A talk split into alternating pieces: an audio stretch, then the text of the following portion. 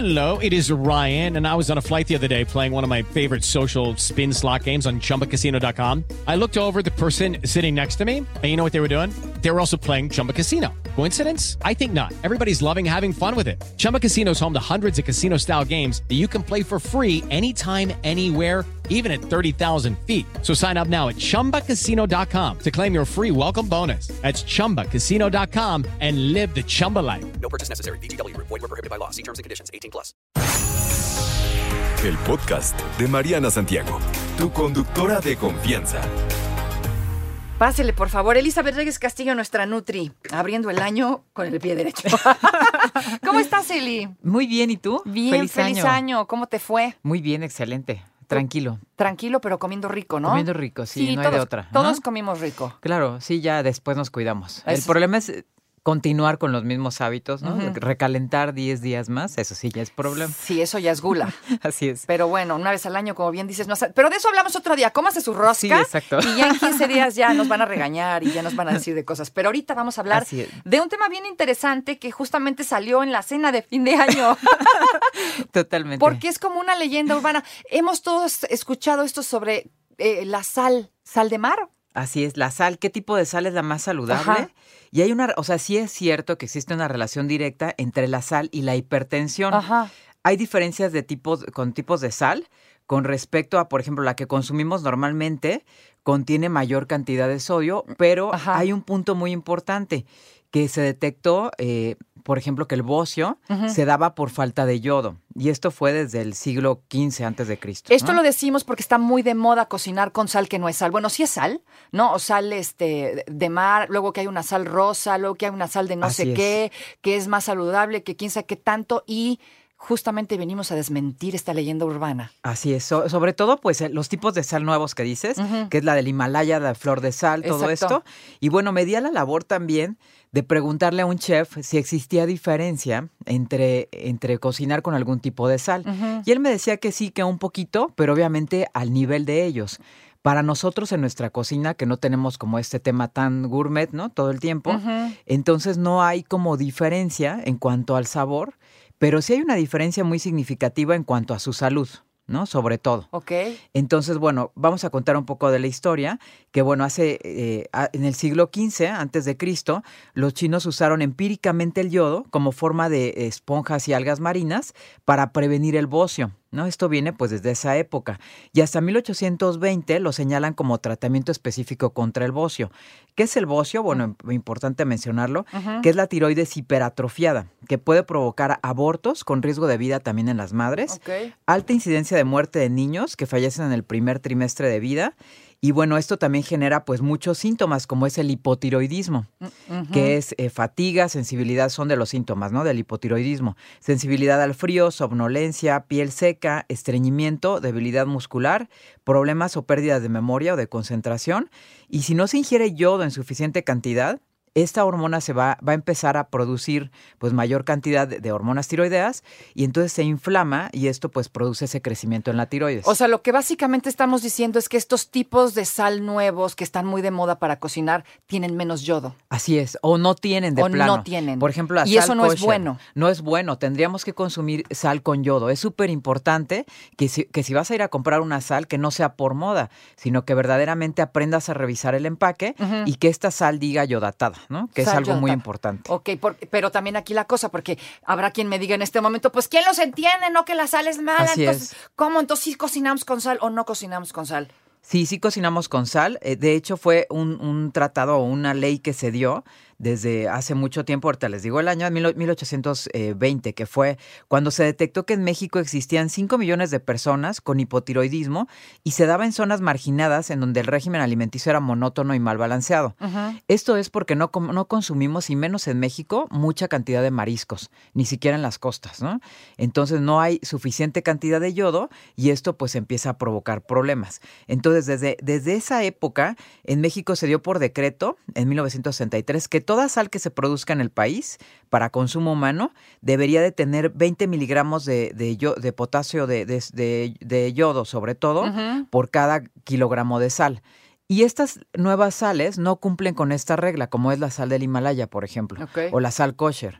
Y entonces lo que está provocando es que se aumente, eh, no sé si has escuchado ahora más seguido, ¿no? Pero de hecho se ha aumentado el hipotiroidismo. Sí, cañón. Ajá, ¿Y eso se debe a esto. esto? Sí, es una de las causas. Hay obvia- obviamente muchas más causas, pero la- una de las causas del bocio sí es la, la falta de yodo.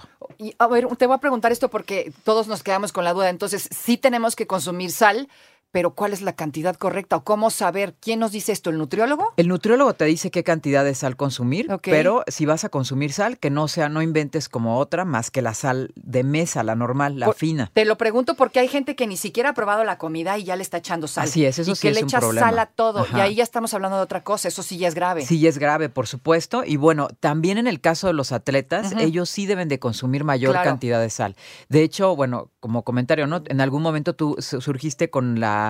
eh, Yo tenía el sodio bajo, ¿te ajá, bajo el acuerdas? sodio, Sí. porque eres atleta y finalmente tú sí utilizas mayor cantidad de sal, porque en la, la sudoración Ajá. se pierde también esta cantidad de sal. Y yo no comía nada de sal hasta que llegué a las manos de Eli y ya me dijo qué cantidad de sal es la que debo de consumir. Así es, la adecuada. Entonces, eso te lo tiene que calcular un nutriólogo y bueno, si utilizas sal, que sea sal fina. Es algo muy importante. Sí, porque hay gente que es saladísima, ¿no? Que agarra y acá Exacto, comida saladísima, pero a ellos les sabe muy bien y eso puede ser también perjudicial. Sí, claro. De hecho, hay una dieta que se llama DASH que se da para paciente con hipertensión y tienes que disminuir pues el consumo de sal, incluso en, en- en alimentos, ¿no? Por ejemplo, en embutidos o en, papa, en papas, estas botanitas de, de este, la que sea cualquier marca. Ajá. Pero de hecho contienen, por ejemplo, una bolsita de, de papitas de Ujú. 60 gramos contiene 65% del sodio que requieres en un día. Uy, Entonces, si eliges la otra porción, estarías hab- hablando más, más o menos del 130% de sal de lo que tú requieres.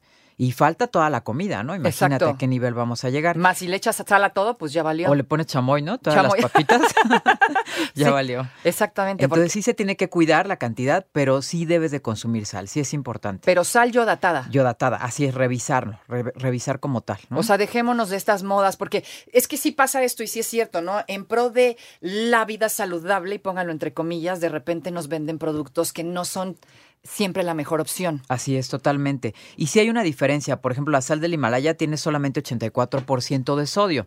Pero si tú vas a utilizar más porque crees que es saludable, pues sale contraproducente. O sea, sí va a contener sodio, pero lo que no va a contener, pues es algo que nos interesa mucho, que es el yodo. Ok.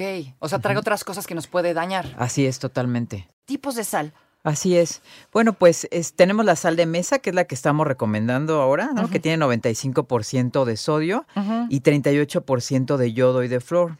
La sal marina, que sí tiene minerales, pero no son en suficiente cantidad como para que sea significativo para tu dieta. O sea, en realidad, si quieres agregar minerales, come frutas y verduras, ¿no? Ok. con Y no es comercial, sal, ¿no? Y no es legal de comercial, es real. Pero sí, con eso vas a cubrir la cantidad de minerales que requieres y toma agua sobre todo, que también es muy importante. La flor de sal, que se adquiere de superficies eh, salinas marinas y esto, bueno, pues tiene como ciertas técnicas, ¿no? También que nos va a ayudar. Tiene de sodio 92.9 y, y- y, bueno, de, de cloruro sódico y 15% de sodio. También trae calcio, potasio, magnesio en pocas cantidades, pero no trae yodo, que es lo que estábamos eh, mencionando, ¿no? Y la sal del Himalaya, que tiene 84% de cloruro de sodio y 16% de algunos otros minerales, igual no significativos para una dieta. Y es originaria de Pakistán, pero sobre todo de América Latina, la que nos venden, ¿no? Ok.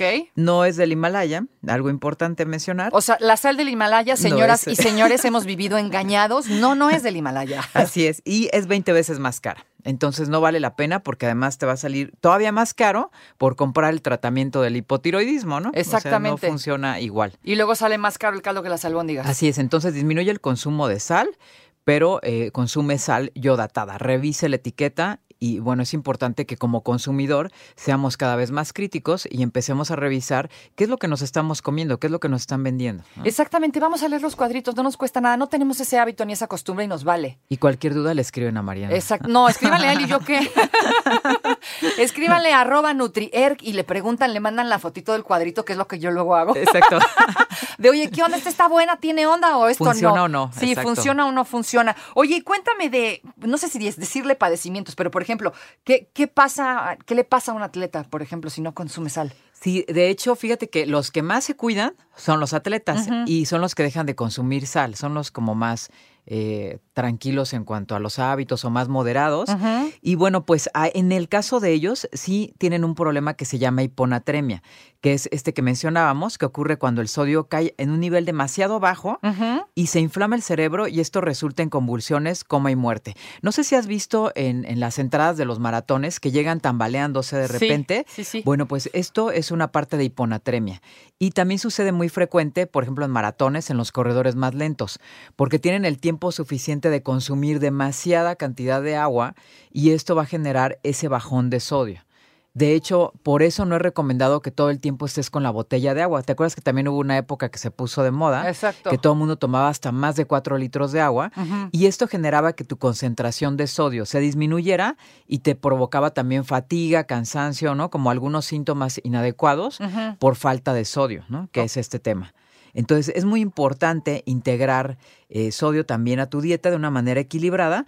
Esto también te va a aumentar la sed, por eso las bebidas deportivas contienen sodio, porque te va a aumentar la cantidad de líquido que consumes y te ayuda a retener líquido, lo cual es bueno en un atleta, no en alguien que esté sentado, ¿no? Tomándose una bebida isotónica o, o de tipo deportivo. O sea, si no haces nada, no, tiene, no vale no la tienes pena. por qué tomar bebida deportiva, ajá, no, no es conveniente. Pero si estás entrenando más de una hora diario, en un lugar a lo mejor cálido, sí es importante que consumas bebidas que contengan algo de sodio, como son las bebidas deportivas. ¿Y qué me cuentas de estos sueritos? Ya sabes, los clásicos. Pues en realidad son dos mercados diferentes. Ajá. Este es un, un punto bien importante lo que me acabas de preguntar, porque los sueritos en realidad se hicieron para enfermedades gastrointestinales o como deshidratación de tipo agudo.